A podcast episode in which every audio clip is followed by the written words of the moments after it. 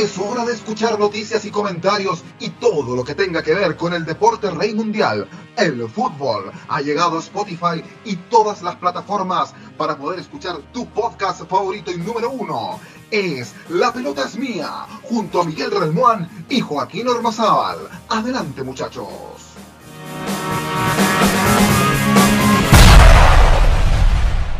¿Qué tal? ¿Cómo están ustedes? Bienvenidos, bienvenidas, bienvenidas todas, todos, todos. Es Dame Gol América por La Pelota es Mía y en las plataformas eh, de Spotify, de Google Podcast, de donde puedas escuchar, eh, donde escuchas tus podcasts favoritos, estamos seguros que la sección de La Pelota es Mía es tu favorita. Y es, en el capítulo de hoy, es Dame Gol América, quien eh, correspondía estar.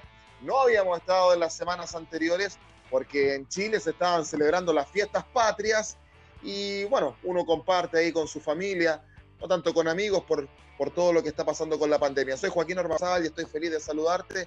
Ya vamos a saludar a, nuestros amigos, sin antes saludar eh, primero a nuestro compañero eh, Miguel Relmuán. ¿Cómo te va, Miguel?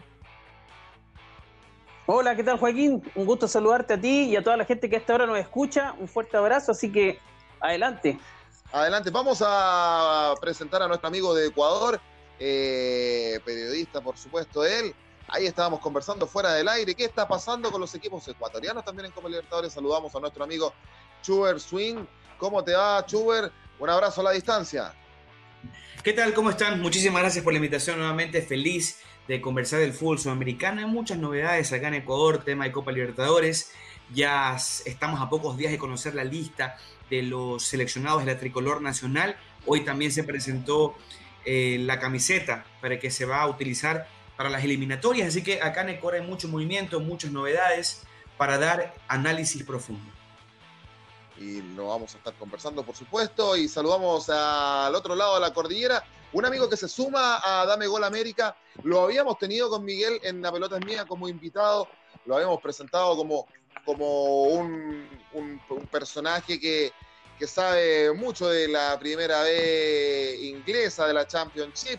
Hemos, estuvimos conversando también en el programa que tenemos de radio con Miguel en Autopase. Él se suma con nosotros para comentar eh, junto a, nosotros aquí en Dame América de todo el acontecer del fútbol sudamericano y mundial. Eh, presentamos y le damos la bienvenida, Dame Gol América por la pelota es mía, a Joe Singh desde Argentina. ¿Cómo te va, Joe? Bien, bien, muy bien. Hola, buenas noches a todos. Gracias por invitarme nuevamente. Bueno, saludo a Jover también. Encantado. Este, y bien, aquí estamos, después de tantas penurias y a punto de recibir un temporal en la provincia, pero bien, estamos bien. Eh, ha estado complicado el clima en, en, Buenos Aires, lo hemos estado viendo. Vamos de inmediato, muchachos, a entrar en materia. Vámonos con lo que está pasando en Sudamérica. Copa Libertadores. Eh, voy a partir con Ecuador. Eh, Schubert, eh, ¿qué pasa con los equipos ecuatorianos que de repente son cuatro los que están en, Copa Libertadores y un Independiente del Valle que había goleado la semana pasada al reciente campeón de Copa Libertadores, al Flamengo, una especie de, recopa sudamericana en ese grupo, lo goleó 5 a 0 y perdió después de Independiente. Cuéntanos qué pasa con los equipos ecuatorianos en Copa Libertadores, Schubert?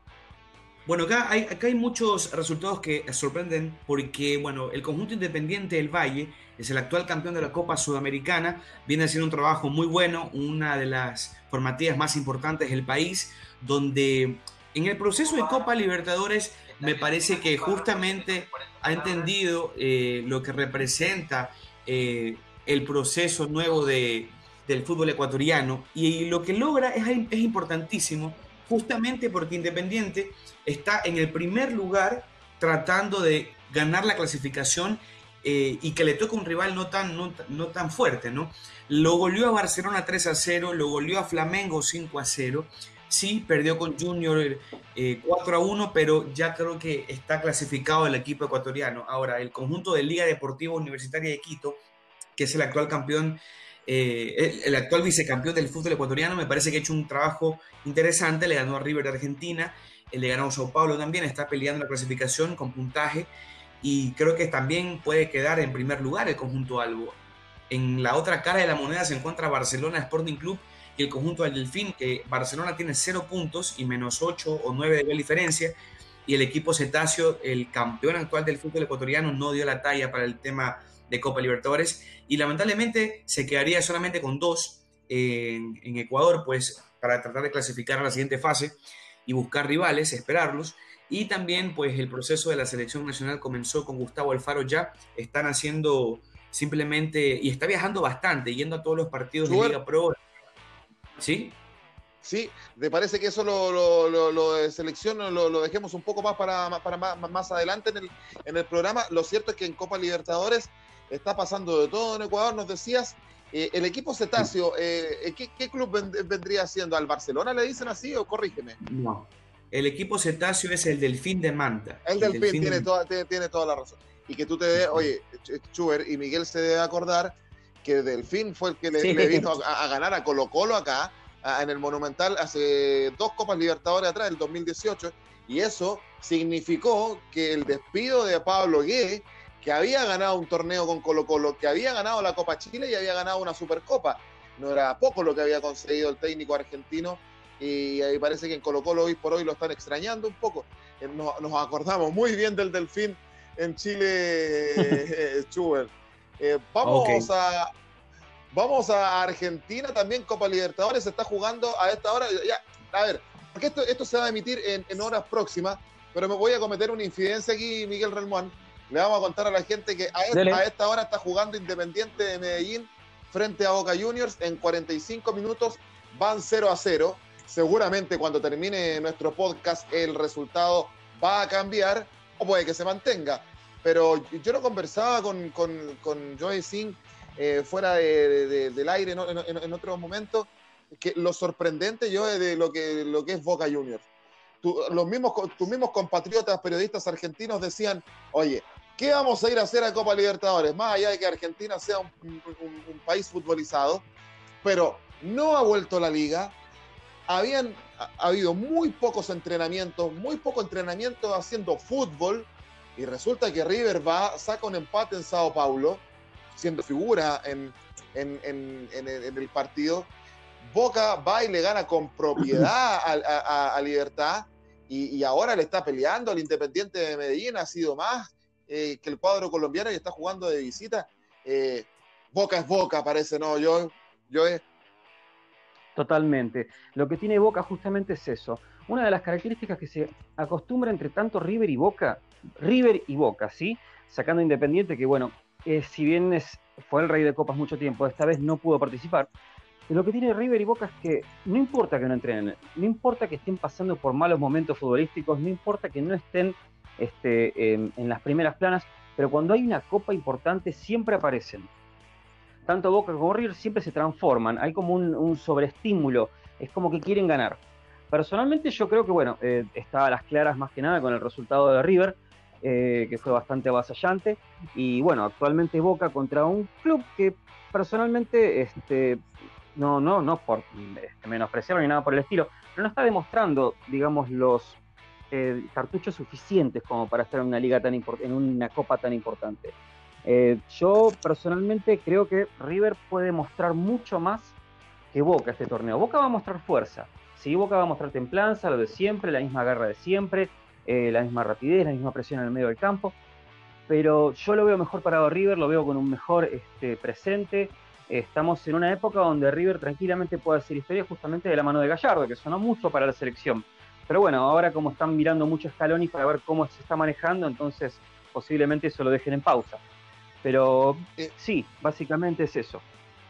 Yo, yo eh, con relación a, River, que tú dices que lo, lo, ves mayor eh, expectado para, para, lo que puede hacer en Copa Libertadores, ya ganó una Copa Libertadores y tiene, tiene, tiene una final.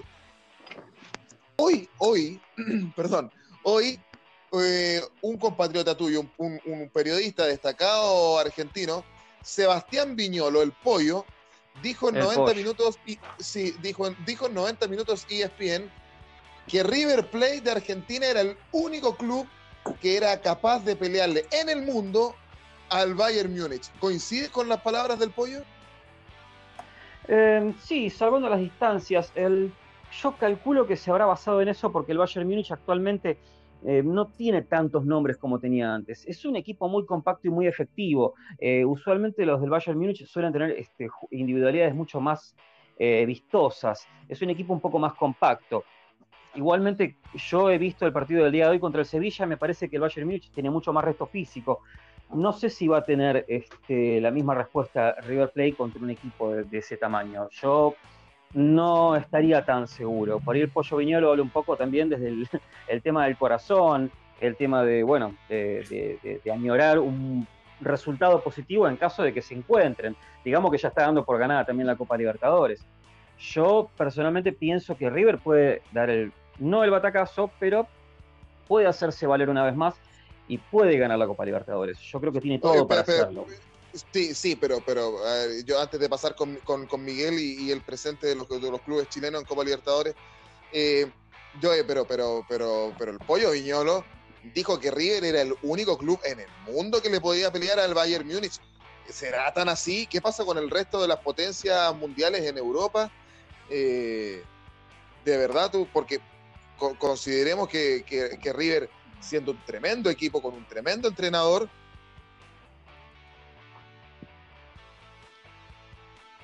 No, no, totalmente, pero digamos que el presente tiene un poco más eh, de solidez, digamos que están un poco mejor parados, están eh, más motivados, necesitan un poco más de buenos resultados, eh, van por todo, por la copa. Yo personalmente creo que el Pollo Viñuelo exageró un poco y sí les está ejerciendo un poco de presión extra. También hay que vender diarios, pero bueno, este, así es el Pollo, eh, muchas veces tira sus eh, vaticinios. Es bien, es bien versero él, hay, gente que, no, no, lo quiere mucho, pero bueno. Miguel Relmuán, a ver, Copa Libertadores, equipos chilenos, y aquí sumamos a nuestros amigos para que, para que sepan un poco lo que está pasando. Y a mí, y yo, Miguel, después quiero hacer un ejercicio porque quiero hacerle una pregunta a Chuber y, a Joe. A ver, ¿por dónde partimos, Miguel? ¿Por, la Católica o por Colo Colo? A mí me tocó hacer el partido de Colo Colo ayer y la verdad es que es para tirarse las mechas. Yo no tantas porque me, corté el pelo. A ver, Miguel, te dejo el micrófono y e, elige tú por dónde, por dónde comienza. Bueno, empecemos por Católica, que mm, tuvo de dulce y no de tan agras. Eh, le gana la semana pasada a Greg por en San Carlos de Apoquindo con propiedad 2-0, pero eh, ayer tuvo una participación desafortunada con América de Cali, donde puede haber hecho algo más, empató y dejó en, suspenso su clasificación. De hecho, lo, curioso que salían hoy de los medios nacionales chilenos era de que, a pesar de que Católica la rompe en el campeonato nacional, eh, quizás matemáticamente tiene menos posibilidades o menos chance en su grupo de clasificar a segunda fase de Copa Libertadores Colo que a su vez eh, tuvo una participación, digamos, eh, especial con Peñarol, un Peñarol que no venía bien, que venía con, con una destitución de un emblema ahí de Forlán como director técnico, pero que eh, fue un oasis dentro del desierto. Ganó en el Monumental David Adriano a 2-1 a Peñarol y, como tú dices, decepcionante lo de Paranaense en Brasil, eh, pasto sintético, un equipo improvisado, eh, donde realmente no se vio la mejor versión y más, bien dicho, venimos viendo la versión normal de este Colo Colo año 2020. Sí, eh, bueno, decir, decir que y, contarle también a los muchachos, bueno, a la gente que obviamente no está escuchando y contarle a los muchachos que, a ver, a mí me parece que lo de Católica, Católica se puso las pilas muy tarde en Copa Libertadores. Católica es el equipo puntero en el torneo chileno, donde ya está empezando a sacar ventaja y yo les cuento a los muchachos, para que ustedes sepan, Católica va por su tricampeonato y sería su primer tricampeonato en la historia acá en Chile. Eh, le hizo un muy buen partido a, Gremio, quedó corto, haber hecho más goles. Y allá en, Colombia, donde está por la América de Cali, eh, lo empató y perfectamente lo pudo haber ganado, a pesar de que el partido estuvo muy peleado, con un error grosero del portero de Ituro de Católica y, y el Luli Agüed, eh, que en, Chile convierte todos los penales, todos, y le tapan un penal en Copa Libertadores. Y a mí me parece que esas cosas son imperdonables. Pero si hacemos la comparativa con Colo lo de, muchachos, lo de Colo Colo, a mí me tocó hacer el partido ayer, es paupérrimo. Es de verdad, Chuber, a ver, voy con Chuber primero. Cuando a ti te dicen Colo Colo, tú lo, ¿qué, qué se conoce de Colo Colo en Ecuador? eh, tú te dedicas al fútbol, te lo de pero a ver, por historia, a ver, contéstame, ¿qué, cuando te dicen Colo Colo, ¿qué, ¿qué significa Colo Colo en Ecuador? Bueno, Colo Colo acá en Ecuador efectivamente es uno de los equipos más populares y más grandes eh, de Chile, pero históricamente yo tengo entendido que acá se han enfrentado con algunos clubes y por ejemplo Barcelona sé que le ganó 3 a 0 en su momento, pero es claro de que es uno de los más populares y de los más exitosos también. Eh, eh, la misma pregunta para Joe. Si yo te digo Colo Colo en Argentina, ¿qué piensan? Y yo te digo Javier Margas, yo te digo Bartichotto, yo te digo Yáñez, un Eh, yo recuerdo primeramente eso. Obviamente también las cargadas en el colegio a los que no son de boca, en mi época de, juvenil, digamos, la mordida, por supuesto, del perro a Navarro Montoya. Eh, además de todo eso, Colo Colo siempre fue un grande, Colo Colo siempre fue un grande chileno en mi opinión está entre los tres primeros, por supuesto, y si me, me apuras un poquito, te digo también un segundo. ¿eh? ¿eh? siempre supo tener buenos equipos, siempre supo hacer buenas campañas.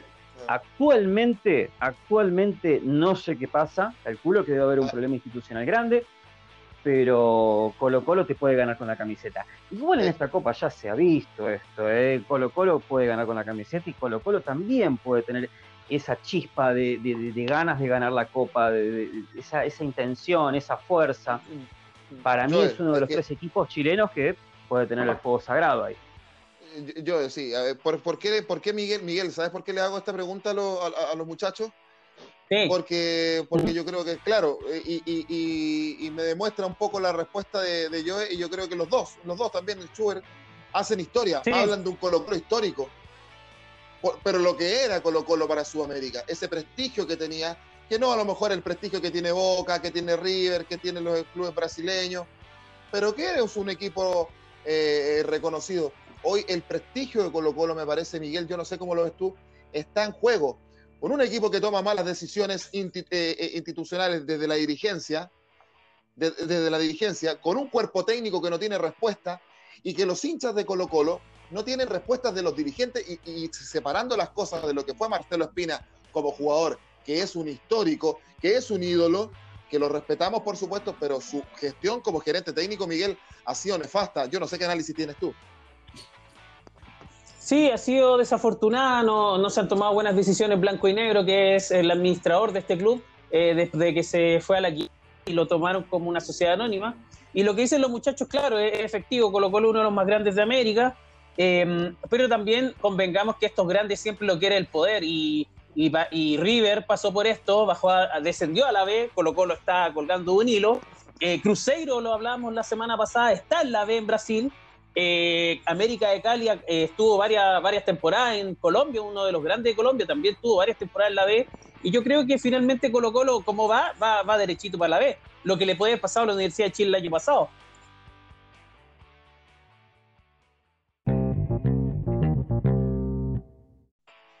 Es que eso es unas cosas que uno no se explica, uno no se imagina Colo Colo en, la primera vez y, puede pasar. El eterno candidato Gustavo Quintero es alguien que conoce muy bien Schubert.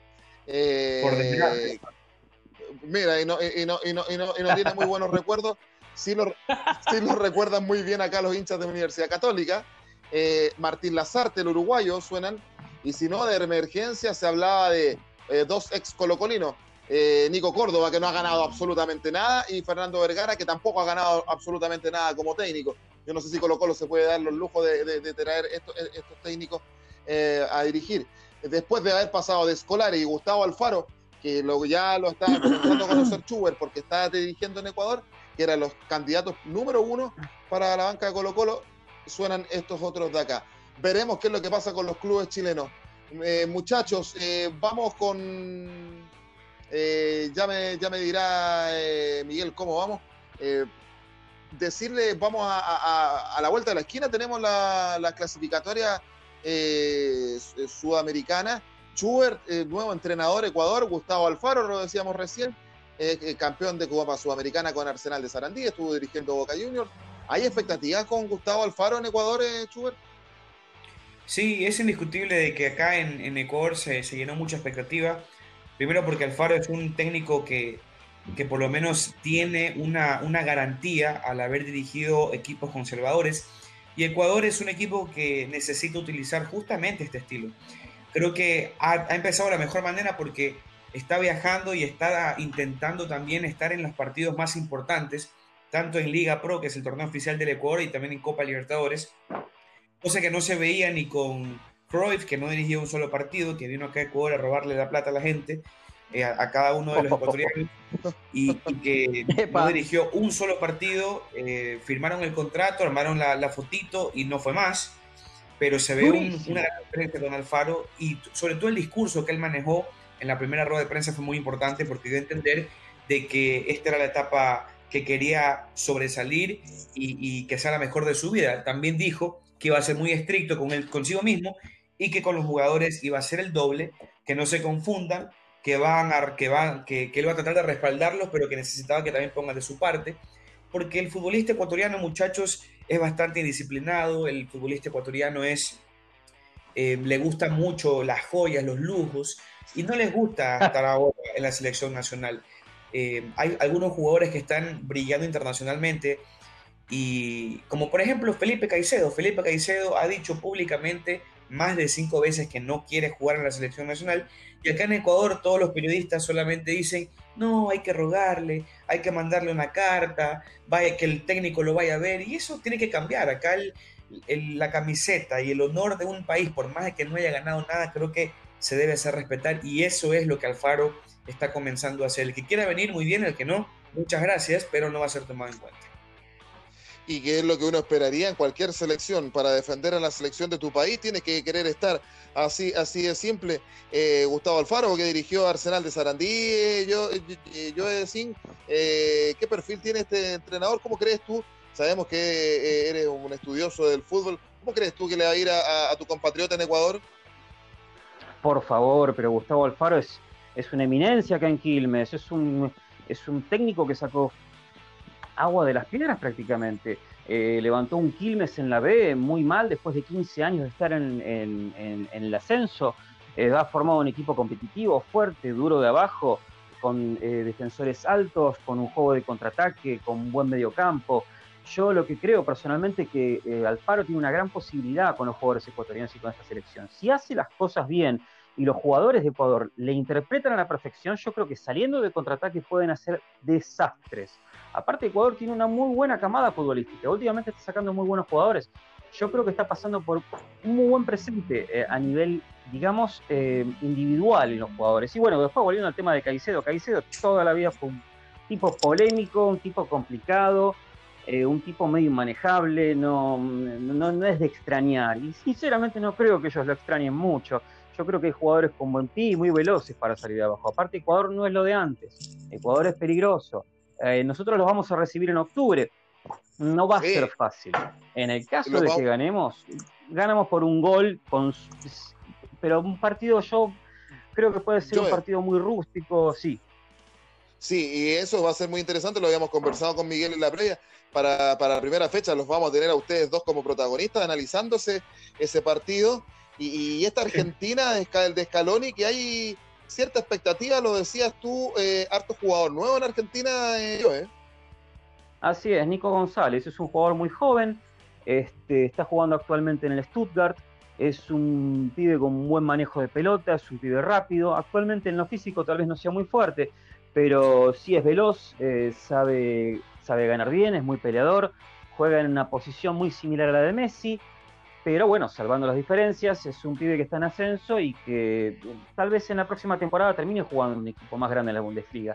Lo más probable es que también se vaya un poco al fútbol italiano, este, digamos que tiene muchas características. Así que en ese sentido es una buena sorpresa y es algo lindo para ver también, a ver cómo se maneja con Messi, a ver cómo se maneja con Dybala, como, eh, bueno, eh, tenemos la suerte actualmente de no contar con Di María entre los convocados, pero no por una cuestión maliz, con malicia, sino porque es una persona que ama lesionarse y no suele terminar bien los primeros tiempos. No tiene el pulmón que tenía antes. se, lesiona, se lesiona bastante Di María, uno, a uno le llama la atención eso. Y, el profesor es el síndrome, Es el, el síndrome Gago, le decimos nosotros. Es muy probable que vaya con esa vía, ¿eh?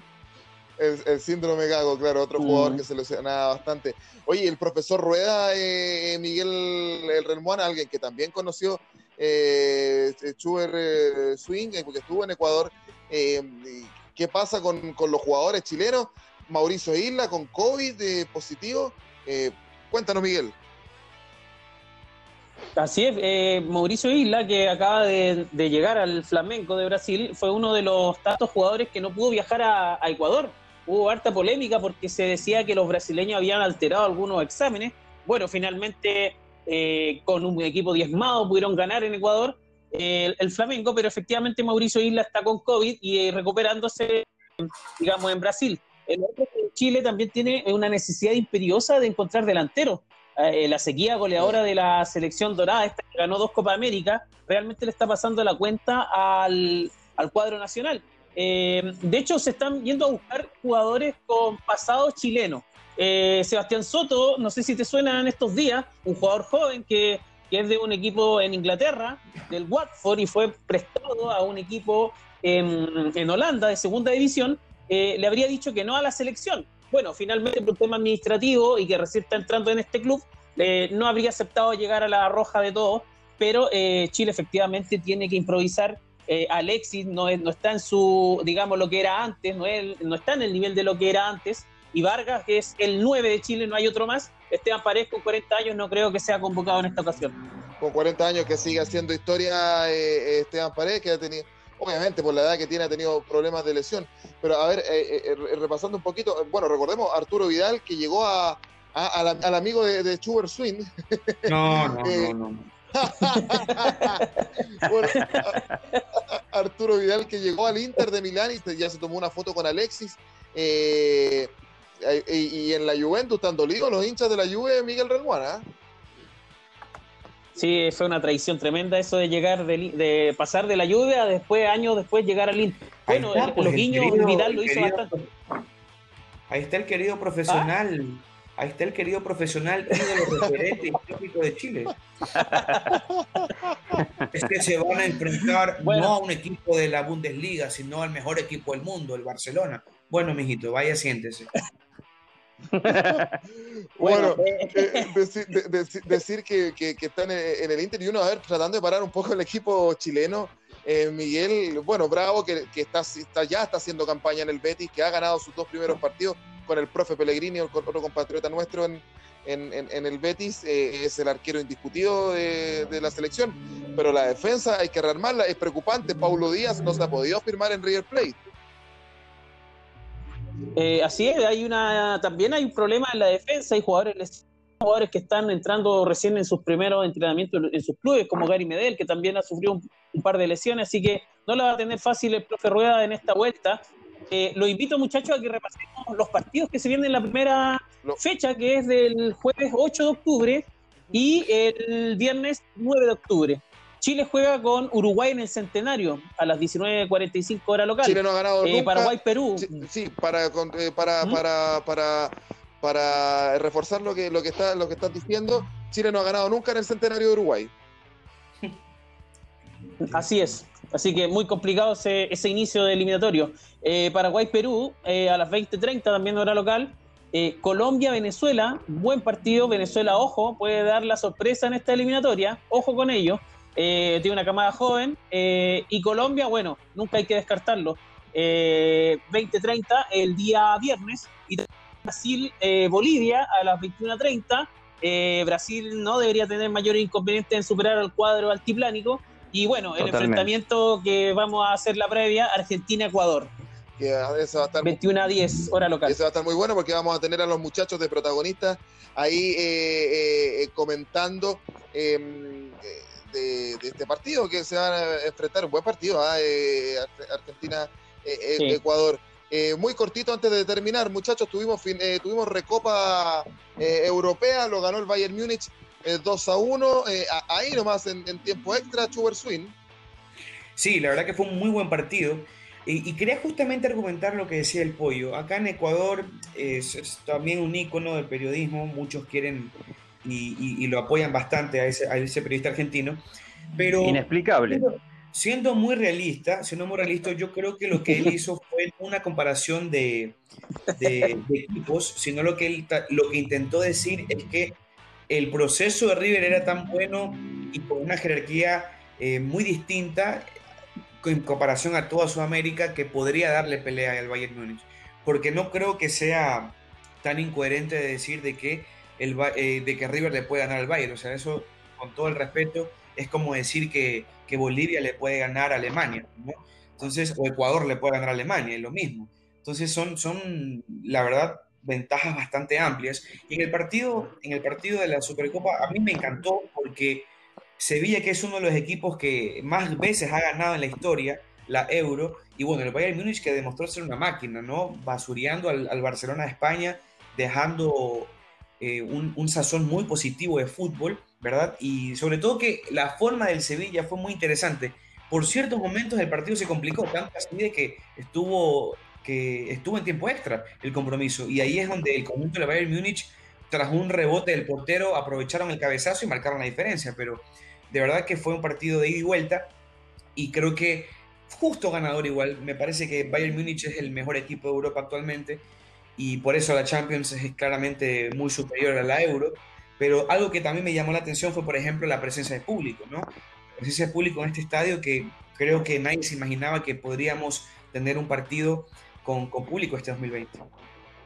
Sí, la verdad que nadie se lo, se lo, imaginaba y acá, por ejemplo, en Sudamérica estamos lejos, lejos de aquello. Eh, eh, yo, yo, eh, yo sin ¿Por qué es inexplicable que en Ecuador sea tan respetado el pollo viñolo? No me lo explico. Eh, calculo que debe haber otros referentes también. Lo que pasa es que el pollo viñolo también es una persona que sabe llegar, eh, es una persona que tiene buena labia, es muy elocuente, muy vehemente también. Pero digamos que le gusta vender humo. Es como que a muchos de nosotros nos guste Caruso Lombardi. Eh, si bien tiene buenos resultados, hay que decirlo que, digamos que Caruso Lombardi tiene resultados, pero le gusta agrandarlos un poquito más. Digamos que es un, es un ser pintoresco. El pollo vinolio también, digamos, podría ser una cosa así. Lo que pasa es que le da un poco más de color. Eh, digamos que los relatores ecuatorianos por ahí son un poco más clásicos y eso está perfecto. Yo, soy, yo estoy muy a favor de eso también. Me gusta volver a las épocas clásicas de los relatores cuando no tomaban tanto partido a nivel mediático con frases fuera de lugar o con frases exageradas, como lo de River, aunque personalmente pensándolo, tal vez podría ser un caso como si Uruguay le ganara a Alemania. No sé si tanto eh, como si... Te voy a preguntar, ¿Pollo Viñolo o Martín Lieberman? Dios mío. No, por favor, no. no está, Lo pusiste... Déjame... Están lloviendo pianos por la ventana. Están lloviendo pianos en Buenos Aires. Voy a ver si puedo conseguir algunas teclas gratis, a ver si quedó algo limpio. Uh, por Dios. Mejor me voy a resguardar un poco. Oye, Miguel. Es como que le diga, como que le diga a Schubert entre Vidal y no sé quién otro por ahí. También no, pero por... piano. Totalmente, no, no, sí, Miguel, Miguel de, hablaba de Caruso Lombardi y yo, yo eh, algunos lo comparan acá en Chile con el Peineta Garcés. Sí, sí por la facha, claro. Sí. ¿Lo ubica? No, no lo tengo muy presente actualmente. Tengo un problema con el audio. A mí Caruso, cuando hablan, cuando, cuando hablan de Caruso Lombardi me, me, me hace sentido eh, como me, se ve de, de la América de México, Miguel Herrera. Es, es como el mismo estilo. Es su equivalente, pero en rubio. Si te lo pones a ver, es exactamente igual, hace lo mismo, es él. Yo creo que es como son, son gemelos separados al nacer, claramente, porque son idénticos. La verdad que son idénticos. claro que el del América. Totalmente. ¿Sí? ¿Ah? Sí, sí, no, que el del América tuvo más, logros deportivos y logró ser más conocido a nivel mundial. Pero me hubiese gustado ver un. Me hubiese gustado ver un Caruso Lombardi también. ¿Sabes por qué el pollo acá es querido? Porque acá, lamentablemente, eh, se quiere copiar mucho ese estilo y bueno, el periodismo acá de Ecuador, el periodismo deportivo ecuatoriano, eh, realmente pues se han convertido en, en, buses, ¿no? Más, más humo imposible. Entonces, por ahí va el camino, ¿no? Los reporteros acá, la verdad que prefiero no meterme en detalles, pero estamos bastante retrasados, bastante retrasados en ese sentido. Y, bueno, que quiere decir que... se creen dioses, se creen figuras, estrellas de Hollywood, etc. Claro, como que se quedaron un poco en el tiempo, digamos. exactamente.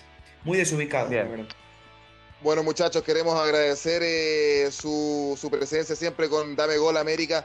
Siempre es interesante hablar de, esto que tanto nos gusta de la pelotita y compartir opiniones con, con, países hermanos, con, eh, porque yo, aunque, aunque yo, eh, eh, Ruggeri diga lo contrario, yo creo que sí somos, somos países hermanos que por algo estamos estamos acá en, Sudamérica y, aparte que culturalmente uno se enriquece. Les cuento que en 74 minutos y vamos a saber, cuando salga este programa, vamos a saber el real resultado del partido, pero yo le cuento, yo se lo dije al principio, sigue empatando 0 a 0 Independiente de Medellín con Boca, recién lo tuvo nomás Boca Juniors. Y se perdió un... Sí, tenía un gol cantado Boca Juniors. Uh. Eh, pero bueno. Eh, eh, Chuber, que te vaya muy bien.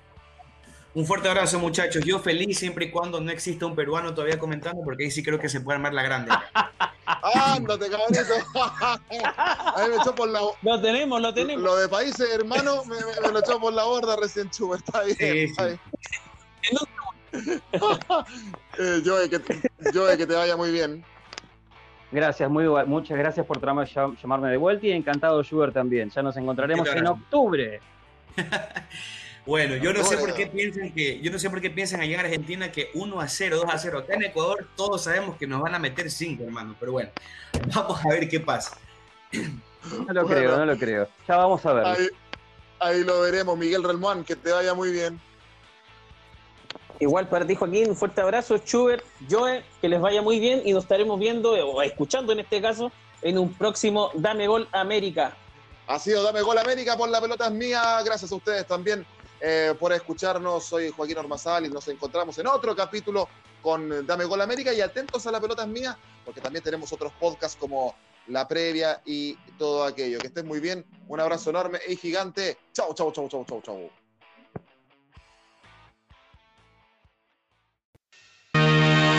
Gol, gol, gol, golazo. Terminaron los minutos más fabulosos para hablar del balompié nacional e internacional. Fue La pelota es mía, que regresará en otro momento junto a Miguel Relmuán y Joaquín Ormazábal.